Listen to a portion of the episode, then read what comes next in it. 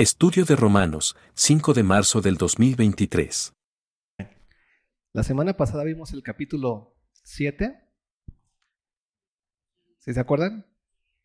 Ok.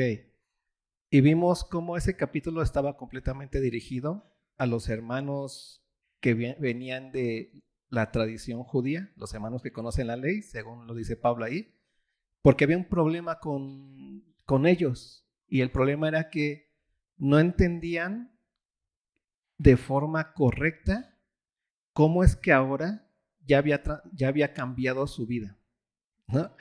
La ley, lo que hacía la ley era mostrarles a los judíos que necesitaban un Salvador. ¿Sí? Eso es muy importante tenerlo claro. ¿Qué significa entonces la ley para Pablo? La ley para Pablo significa que la naturaleza eh, del hombre es una naturaleza pecaminosa, porque lo que hace la ley es mostrar la naturaleza. Por eso el judío piadoso, alguien que entendía perfectamente eh, lo que Dios quería y alguien que quería hacer la voluntad de Dios, siempre terminaba diciendo miserable de mí. Porque lo que quiero hacer, porque yo, el judío conocía los mandamientos de Dios, las promesas de Dios, tenía las profecías de Dios, tenía las enseñanzas de Dios, tenía la Torá, si lo quieres ver así, que es el Pentateuco, tenía las palabras de Dios que le habían, habían sido dados solamente al pueblo judío. Dios le habló al pueblo judío a través de quiénes? De los padres y de quiénes? De los profetas. Y eso ellos sabían la verdad. Pero ¿qué pasaba en su corazón? No podían hacerla. Por eso Pablo en este capítulo 7 vimos cómo dice, lo que quiero hacer, no lo hago. Lo que no quiero hacer, eso hago. ¿Y qué termina diciendo? Miserable de mí. Esa era la forma en la que vivía un judío piadoso, un servidor de Dios bajo el régimen antiguo de qué? De la letra. ¿Sí? Y Pablo todo el tiempo, y ustedes se los dejo de tarea, no se las voy a revisar, nunca reviso tareas, bueno, ayer sí, en, grupo pequeño sí, porque alguien me acordó, creo fue normal. Entonces, eh, la tarea es leer Gálatas y vas a ver cómo Pablo en Gálatas se la pasa tratando de hacerles entender a los hermanos que ya no están bajo la ley, porque para Pablo, que tú pienses que estás bajo la ley significa que estás bajo el pecado y que tú pienses que estás bajo el pecado, eso te hace pensar en tu cabecita mal o no valorar lo que Cristo hizo en la cruz del Calvario. Cuando Cristo murió en la cruz, lo que ocurrió fue que tus pecados fueron qué? Perdonados. ¿Y qué significa eso? Que tu naturaleza fue transformada. De ser esclavo del pecado, veniste a ser qué? Libre del pecado. Y la libertad del pecado significa que tú te encuentras en Cristo Jesús. ¿Sí? En el capítulo 7, por eso vimos, en el, en el versículo 5, resumía lo que vimos la semana pasada, cómo es que el judío piadoso vivía. Y un judío piadoso tenía que terminar diciendo miserable de mí. ¿Por qué? Porque ese era el grito de necesidad y de decirle a Dios, Señor, manda a quién? A tu Salvador. Envía a quién? A tu Mesías. ¿Sí? La ley tenía que llevar a, estos judíos piadosos a decir, soy miserable. ¿Sí? Eso es muy importante. En Gálatas Pablo dice, la ley es el ayo, es el maestro que te lleva a quién? A Cristo. Pero ¿cómo te lleva a Cristo? Bajo la culpabilidad. Por eso cuando Cristo vino dijo, yo no vengo por quiénes, por los sanos, sino por quiénes, por los enfermos, ¿no? Y los fariseos se creían que sanos, no se creían miserables, pensaban que ya habían logrado. Pero ¿por quiénes vino Jesús? Por los que entendían que eran qué? Miserables y necesitaban un Salvador. Por eso en el versículo 5 del capítulo 7 de Romanos dice, porque mientras estábamos en la carne, ¿te acuerdas que es estar en la carne? Es estar bajo qué? Bajo la ley y es estar en dónde? En la condición de pecado. Es una naturaleza mientras estábamos en la carne, las pasiones pecaminosas que eran por la ley obraban en nuestros miembros llevando fruto para muerte. ¿Sí te das cuenta? Eso es los judíos que estaban aún bajo la naturaleza pecaminosa, pero que tenían la ley y que entendían la ley y que sabían lo que Dios quería. Y al final se daban cuenta que sí, ellos también querían con la mente lo que Dios quería, pero se daban cuenta que en sus miembros había otra ley. Y era la ley de qué? Del pecado y de la muerte. Y se daban cuenta que estaban vendidos aquí, al pecado. Y por eso terminaban diciendo, miserable soy. Necesito a quién? A un Salvador. ¿Eso tiene que ver con nosotros hoy en día? La respuesta es no. ¿Tú eres miserable? La respuesta es no. ¿Por qué no eres miserable? Porque ¿quién vive ahora en ti? Ya no vives tú, sino Cristo vive quién? En ti. Y lo que ahora vives en la carne, en este cuerpo, lo vives en qué? En la fe en el Hijo de Dios, en la dependencia de su obra en la cruz del Calvario, de su muerte y de su, resurrección, el cual me amó y se entregó a sí mismo por mí.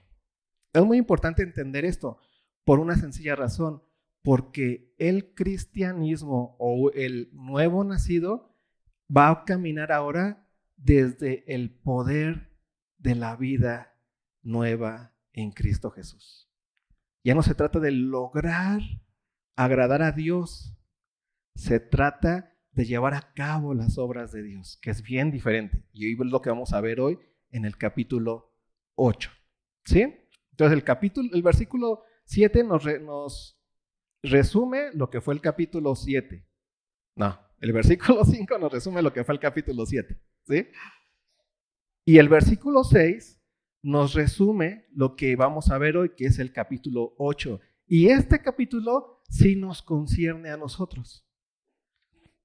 El capítulo 7 tiene que ver cómo eran aquellos siervos que trataban de ser piadosos y trataban de servir a Dios bajo el régimen antiguo de la letra. Y el capítulo 8 nos va a enseñar cómo somos los siervos de ahora, que servimos a Dios bajo el régimen nuevo del Espíritu. ¿Sí? Ahí sí. Esto que sigue tiene que ver completamente contigo y conmigo. ¿Vale? Entonces ve lo que dice el versículo 6. Pero ahora, ¿estamos libres de qué? De la ley. Versículo 6 del capítulo 7, estoy, ¿eh? perdón. Pero ahora estamos libres. ¿De qué estamos libres? ¿Qué significa eso? Que no estás bajo la carne, que no estás bajo la naturaleza pecaminosa, que has sido trasladado de las tinieblas. ¿A dónde? A su luz admirable. ¿Sí? Que el pecado ya no es tu Señor ya no se pueden señorear de ti, que has sido libertado, que ahora eres que agradable delante de Dios. Y eso es muy importante, pero todo tiene que ver por lo que Cristo hizo y por lo que Cristo es y porque Cristo vive. ¿Sí? Ahí es donde todo se ancla. Y ve lo que dice, pero ahora estamos libres de la ley por haber muerto para aquella en que estábamos sujetos, de modo que sirvamos, bajo el régimen nuevo del espíritu y no bajo el régimen viejo de la letra. ¿Cómo es que morimos nosotros a la ley? O mejor dicho, ¿cómo es que el ser humano se salva de estar bajo la ley? Y bajo la ley significa tener naturaleza pecaminosa, estar en la carne, estar en el reino de las tinieblas, ser esclavo del pecado. ¿Cómo es que morimos a eso? ¿Cómo?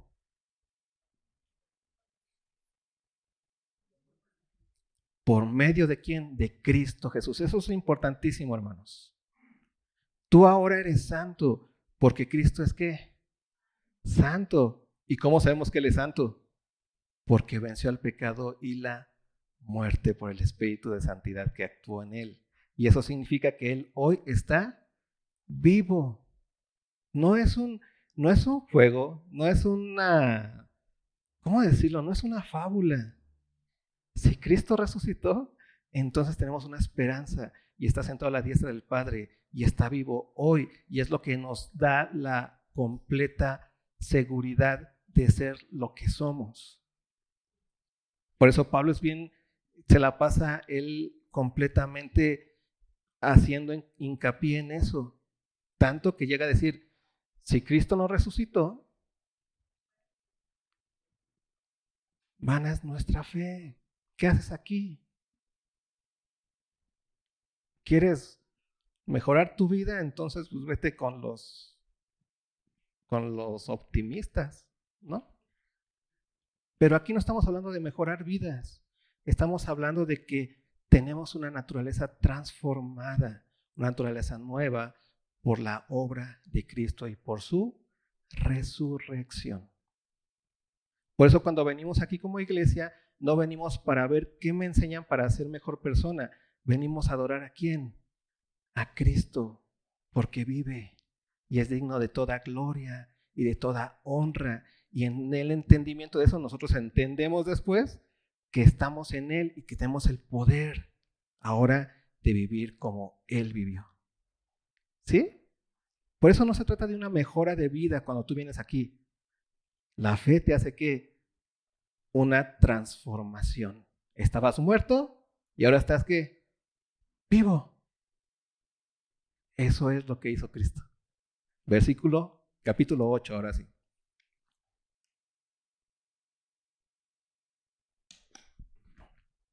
Ve, ahora, y esto es ahora. Cristo ya vino, ya pagó, ya no estás bajo la ley, ahora estás bajo qué? La gracia. ¿Sí? Eso es el ahora. Y ve las hermosas cosas y bendiciones que tienes en el ahora. Ahora, pues, ninguna condenación hay para los que están en Cristo Jesús. ¿Cuánta condenación tienes hoy? ¿Por qué no tienes ninguna condenación? Porque la sangre de Cristo fue que suficiente y pagó todos los pecados completamente. Porque Cristo qué hizo?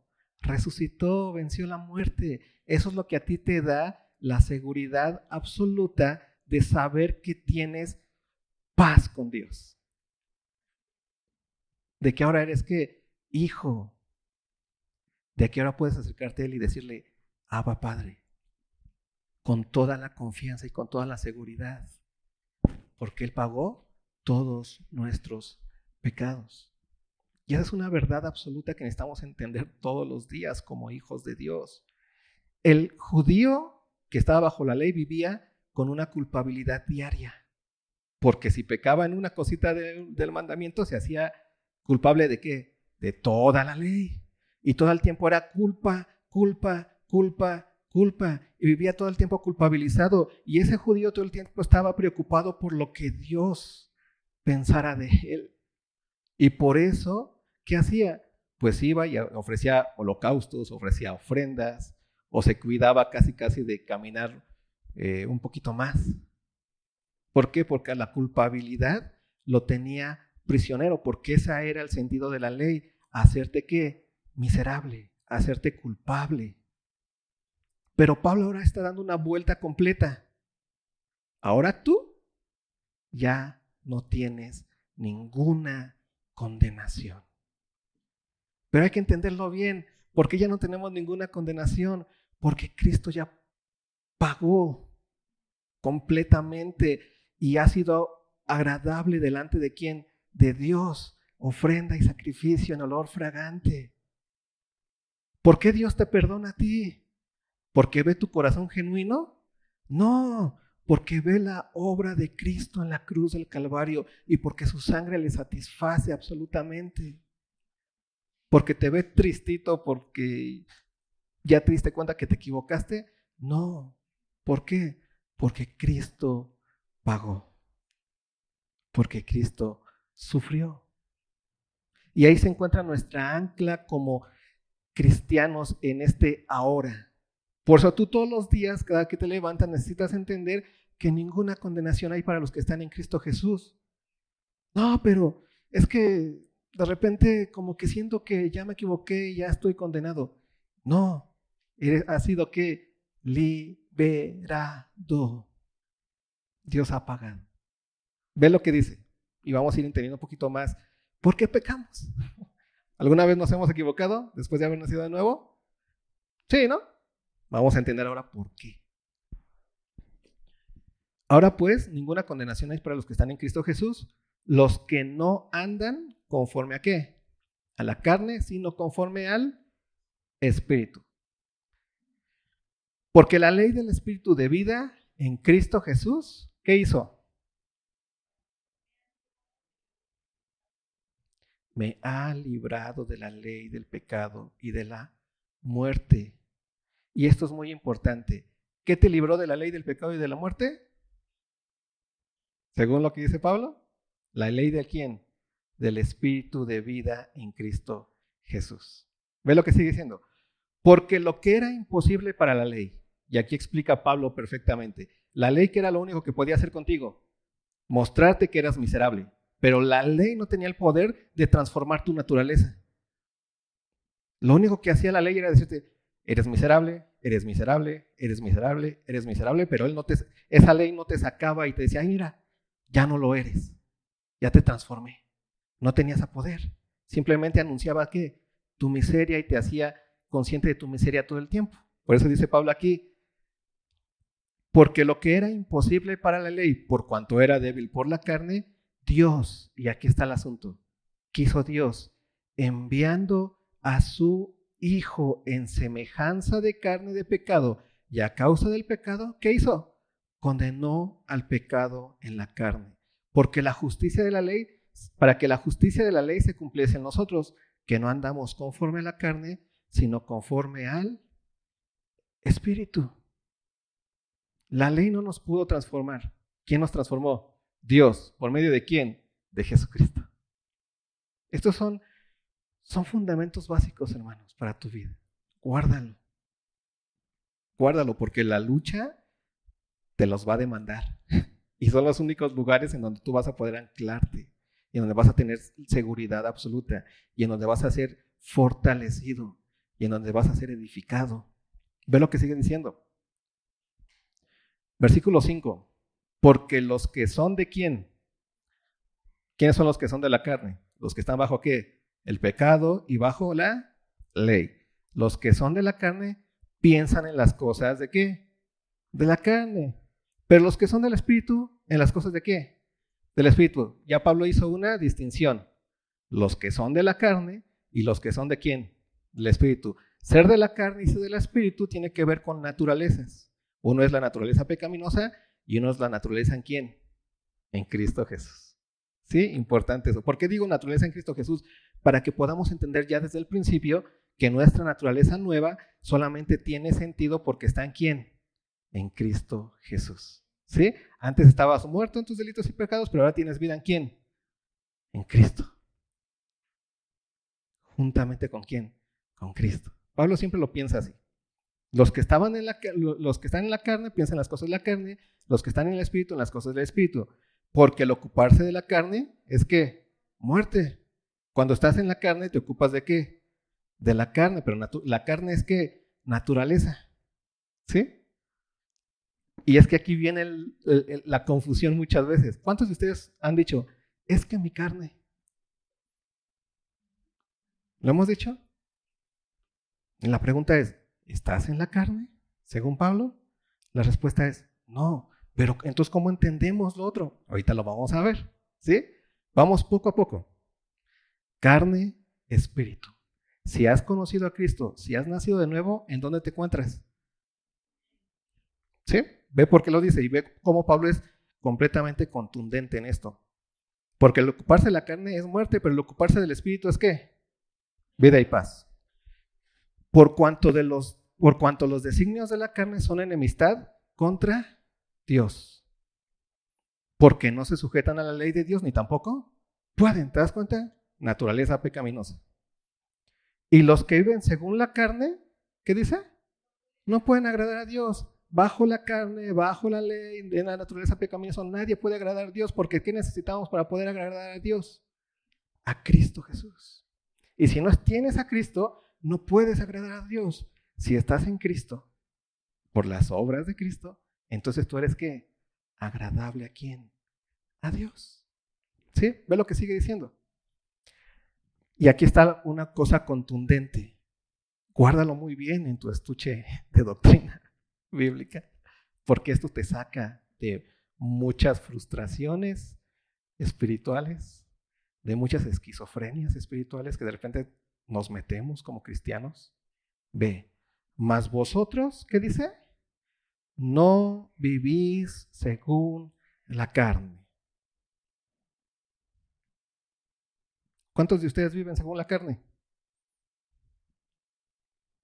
En la realidad, con lo que Pablo está explicando, ninguno. Pablo ha dejado contundentemente esta afirmación.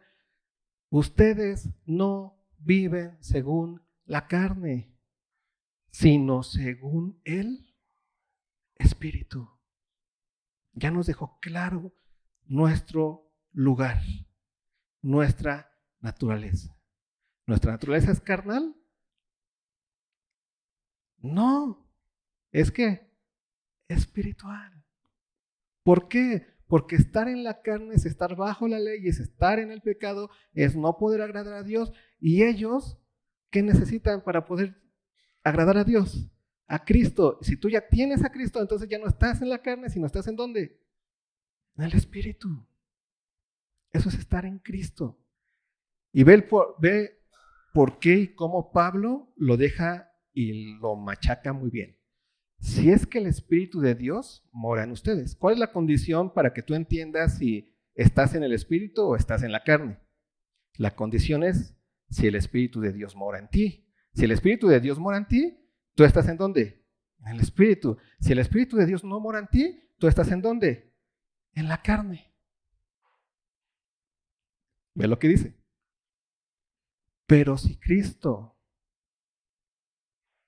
Ah, y si alguno no tiene el Espíritu de Cristo, ¿qué dice? No es de él. Ahí está. Si estás en la carne, no eres de quién? De Cristo. Si estás en el Espíritu, eres de Cristo. ¿Por qué? Porque tienes su Espíritu. Y en tanto que tienes su Espíritu, ¿eres de quién? De Cristo. Dios nos selló con su Espíritu Santo por medio de la fe. En Efesios 2 nos lo enseña claramente eh, Pablo. Vamos rápido a Efesios 2.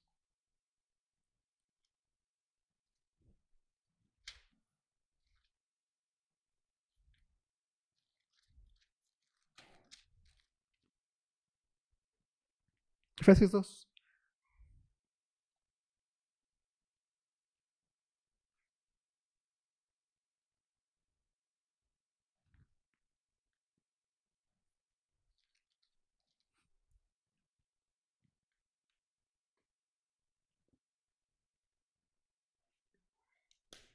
Bueno, en Efesios 2 nos dice cómo ocurrió, en donde lo dices en Efesios 1.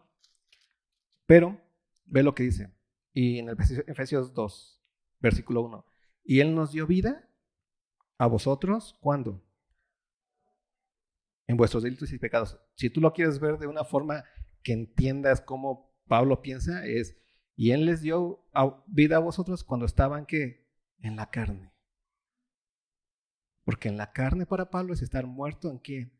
en delitos y pecados, en los cuales anduviste en otro tiempo, siguiendo la corriente de este mundo, conforme el príncipe de la potestad del aire, el espíritu que ahora opera en los hijos de desobediencia, entre los cuales también todos nosotros vivimos en otro tiempo, en los deseos de nuestra carne, haciendo la voluntad de la carne y de los pensamientos, y éramos por naturaleza hijos de ir a lo mismo que los demás. ¿Te das cuenta?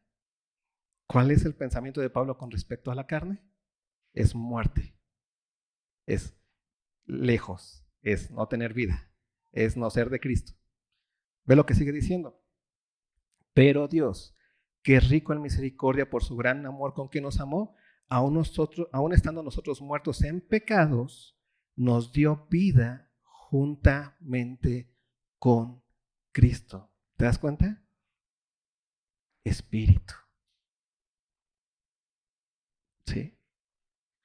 Nos dio vida juntamente con Cristo y juntamente con Él nos resucitó y asimismo nos hizo sentar en los lugares celestiales con Cristo Jesús para mostrar en los siglos venideros las abundancias y riquezas de, la, de su gracia en su bondad para con nosotros en Cristo Jesús.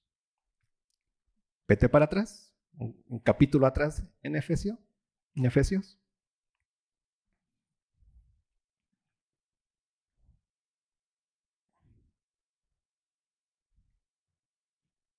Versículo 13 del capítulo 1 dice, en él también vosotros, habiendo oído la palabra de verdad, el evangelio de vuestra salvación, y habiendo creído en él, ¿qué ocurrió? Fuisteis sellados con el Espíritu Santo de la promesa, que es las arras de, nuestra herencia hasta la redención de la posesión adquirida para la alabanza de su gloria. ¿Cuál es lo versículo 13 del capítulo 1 de Efesios? ¿Cuál es la condición para que tú tengas el Espíritu Santo? Habiendo que oído la palabra de verdad, el evangelio de vuestra salvación, y habiendo que creído en él, ¿qué ocurrió? Fuiste sellados con el Espíritu Santo de la promesa. ¿Sí?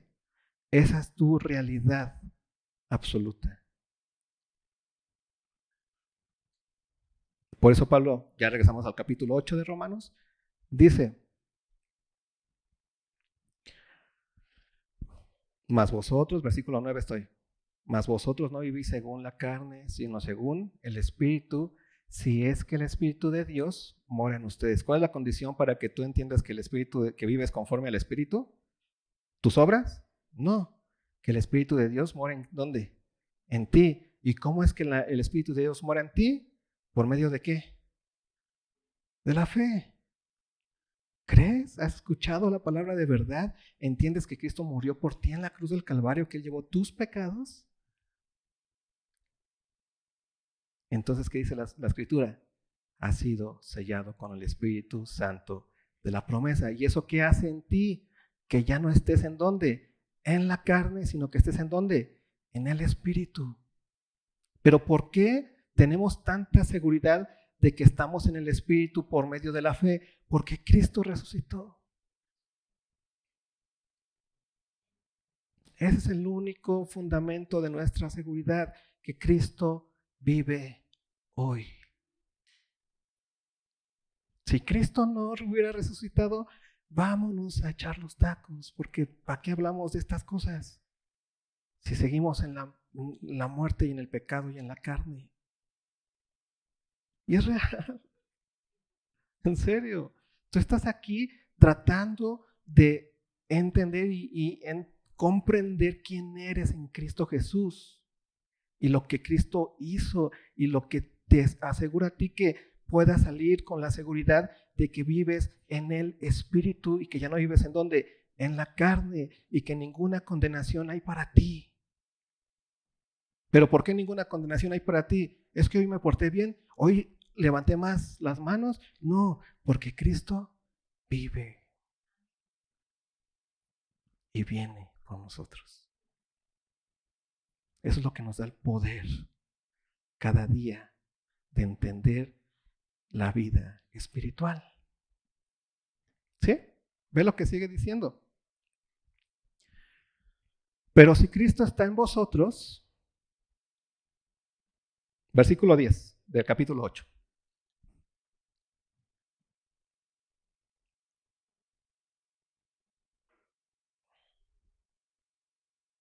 Del capítulo 8 de Romanos.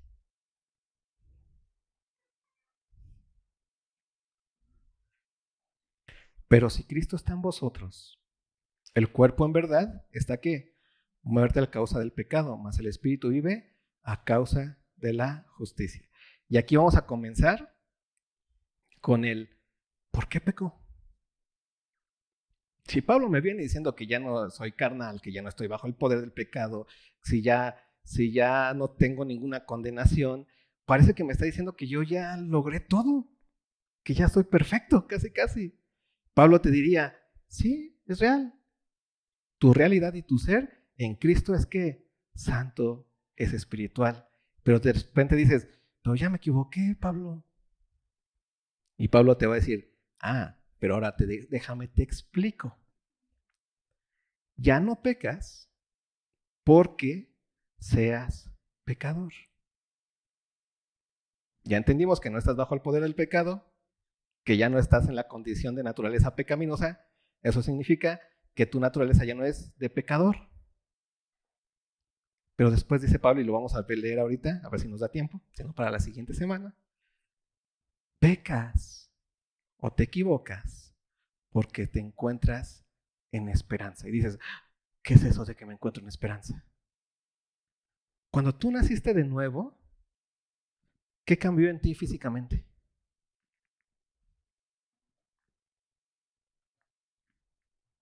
Nada. Estamos todavía en dónde? En este mundo, en este cuerpo, pero estamos en este mundo. Y este cuerpo, como desde siempre, está abierto a qué? Al pecado. ¿Te acuerdas de cuál es la raíz del pecado? ¿Cuál es?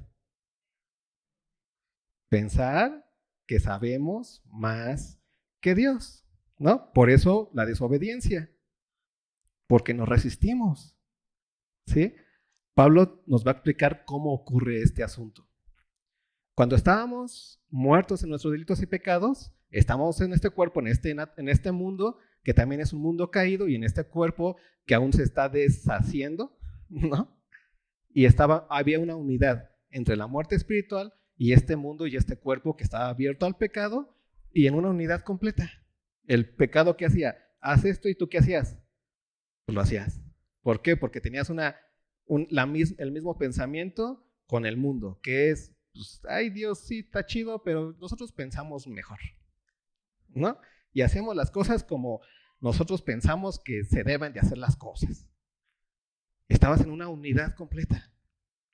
¿Cuándo naciste de nuevo? ¿Qué pasó? Fuiste trasladado de las tinieblas a la luz. Tu, tu, naturaleza fue transformada. ¿Qué pasó? Ocurrió esto. Se, se abrió. Tu naturaleza es que completamente santa y se llevó a cabo una tensión. Santa completamente, pero aún estamos en donde? En este mundo, bajo este cuerpo. Y lo más importante es lo que sigue. Estamos así, ya, antes estabas así, estamos así. Naturaleza nueva, espiritual completamente, santa completamente en Cristo, pero estamos aún en dónde? En este cuerpo. Que este cuerpo está abierto a qué? Al pecado. ¿Cómo sabemos que este cuerpo está abierto al pecado? Pues porque aún seguimos escuchando y haciéndole caso a cosas que sabemos que nos provienen de la palabra de Dios. Luchamos contra eso. O sea, si estando aquí escuchando un estudio, estamos luchando con el hecho de, de ese ni sabe, ¿no? Ya llegó tarde el otro. Ahí está la lucha. Yo sé más. Ni explica bien. Estamos en la lucha y a todos nos pasa. ¿Pero por qué? Porque estamos aún en este cuerpo que está abierto a qué? al pecado, pero entendiendo el pecado como la raíz. Y la raíz es que pensar que sabemos más que Dios. ¿Sí? ¿Y a dónde vamos a obedecer? ¿Y a quién vamos a obedecer? Pero ahí estamos.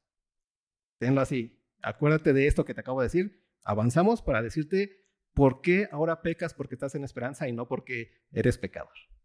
¿Sí? Fíjate esto. Pero si Cristo está en vosotros, el, cuerpo en verdad está muerto a causa del pecado, más el espíritu que dice, vive a causa de la justicia.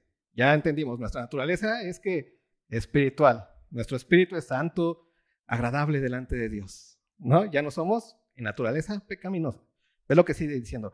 Y si el espíritu de aquel que levantó de los muertos a Jesús, ve esto, mora en ustedes el que levantó de los muertos a Cristo Jesús, vivificará también vuestros cuerpos mortales por su Espíritu que mora en vosotros. Y aquí se encuentra lo hermoso del Evangelio y de la vida en el Espíritu, que tu Espíritu ahora, que es el Espíritu de Dios, es tu naturaleza nueva, es el que ¿qué hace? Vivifica este cuerpo mortal. En pocas palabras, le da la capacidad para escuchar a Dios y para hacer qué? La voluntad de Dios. Eso es hermoso. Antes estabas bajo el poder del pecado y lo que decía el mundo para ti era ley.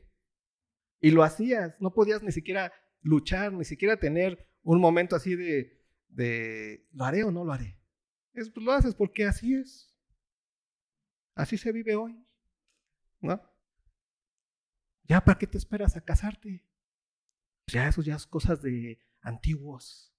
¿Ahora qué? Ya hemos modernizado nuestra mente. Y así otras cosas que ustedes saben. Pero que todo pasa por dónde? Por el entendimiento. ¿Sí?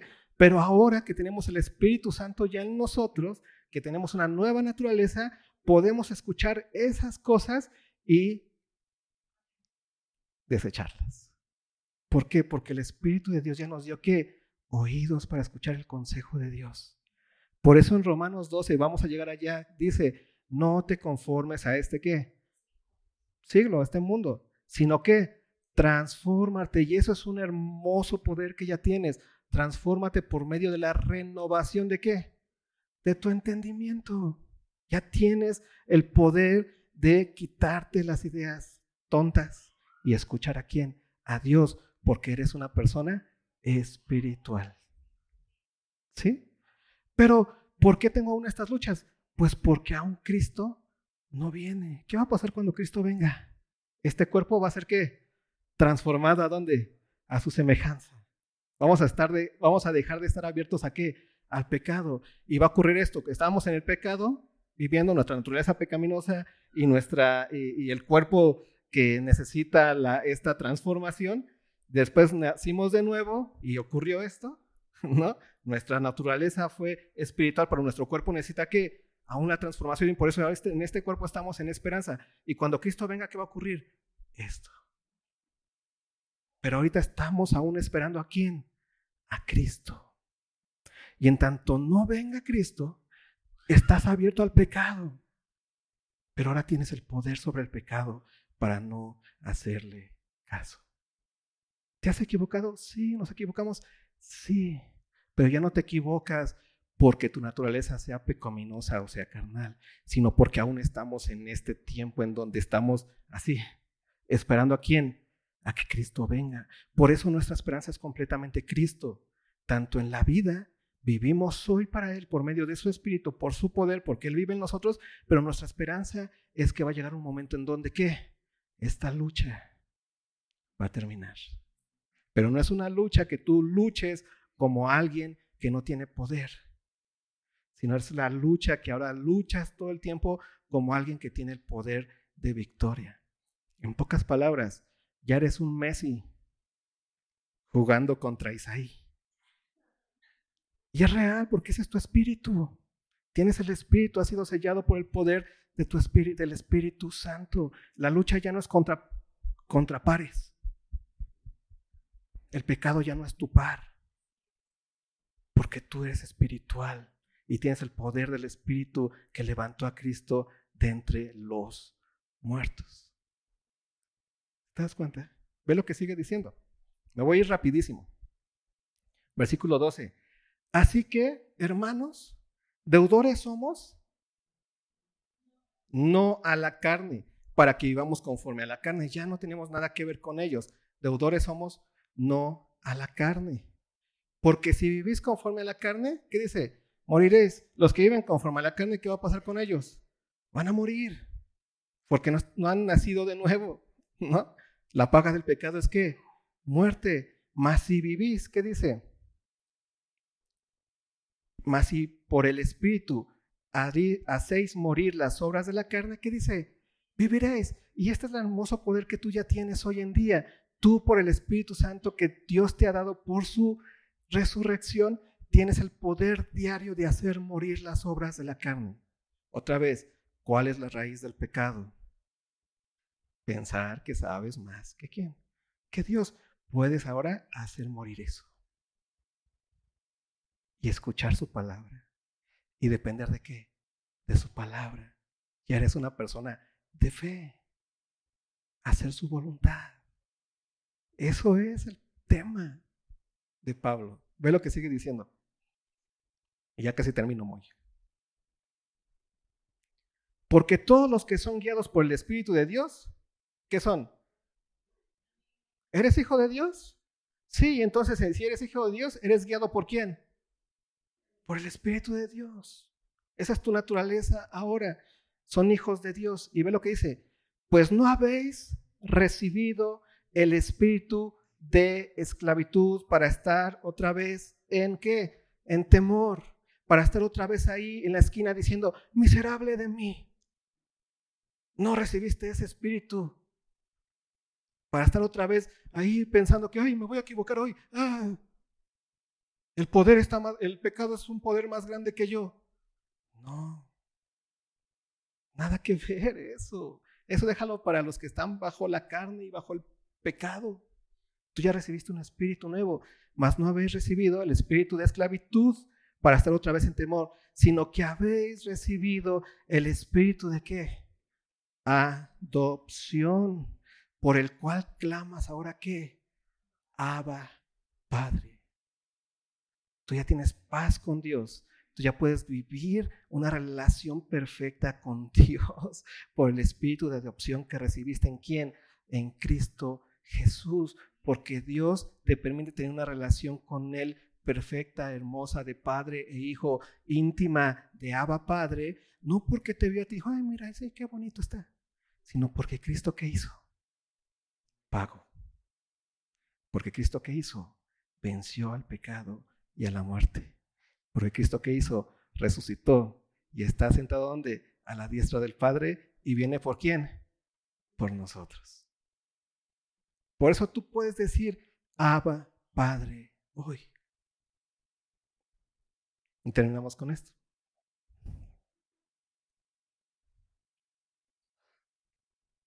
Ya me perdí. Ah, versículo 16. El Espíritu mismo da testimonio a nuestro Espíritu de que somos qué? Hijos de Dios. Y si hijos, también herederos. Herederos de Dios. ¿Y coherederos con quién? Con Cristo. Si es que padecemos juntamente con Él para que juntamente con Él seamos que glorificado. ¿Has padecido juntamente con Cristo? La respuesta que es sí. ¿Por qué? Porque moriste juntamente con quién? Con Él. Fuiste la cruz juntamente con Él. Moriste con Él y resucitaste juntamente con quién? Con Él. Y ahora estás sentado en dónde? A la diestra del Padre. ¿Por qué? Porque esa es tu identidad hoy en día. Esa es tu realidad. Esa es la vida en el Espíritu. Y es importante que lo entendamos. No le debemos nada a la carne. La carne ya no tiene que ver conmigo. ¿A quién le debo todo? Al Espíritu. Y en tanto que soy espiritual, tengo el poder de los hijos de Dios de vencer qué? El pecado. En tanto que Cristo viene. Porque cuando Cristo venga, ¿qué va a ocurrir? Dejaremos esta lucha. Mientras estamos en este mundo necesitamos estar atentos, atentos todo el tiempo. ¿Para qué? Para saber que sí, estoy peleándome conmigo mismo en el sentido de le hago caso o no le hago caso, escucho o no escucho, pero esa es la pelea más grande que ya vas a tener. Porque si ya entendís que, tienes la capacidad absoluta de escuchar a Dios y de obedecerle porque eres espiritual, ¿sabes qué? Tu vida va a ser esa imitación de Dios. ¿Imita a quién? A Dios como hijo amado. Lo dice Pablo en Efesios. ¿Y por qué Pablo dice esas locuras? Porque Pablo entiende que ya no le debemos nada a la carne, sino que estamos en quién? En Cristo Jesús. Y en Cristo Jesús tenemos el poder para imitar a quién? A Dios como hijos amados. Así que no tenemos ningún pretexto. Es que hermano, tengo un pecado. Si ya entendiste a Pablo, ¿sabes qué? No seas payaso. O sea, ya no, ya no estás bajo la carne, ya no estás bajo el pecado, ya no tienes un pecado. ¿Tienes a quién? Al Espíritu Santo en ti. Es que hermano, mi corazón perverso y engañoso. No seas payaso. ¿Eso era para quién? Antes de Cristo. Ahora cuando tú veas lo más profundo en ti, que vayas a buscar ahí, ¿a quién vas a encontrar? A Cristo. Porque Él te trasladó de las, de, las tinieblas a la luz admirable. Y entonces ya partes del poder que tienes en Él para hacer su voluntad. ¿Por qué? Porque no somos deudores a quién? A la carne. Sino que ahora somos qué? Hijos de Dios. Y podemos por el espíritu de adopción decirle a Dios, Abba, Padre. ¿Y todo eso en dónde está anclado, hermanos? En la obra de Cristo.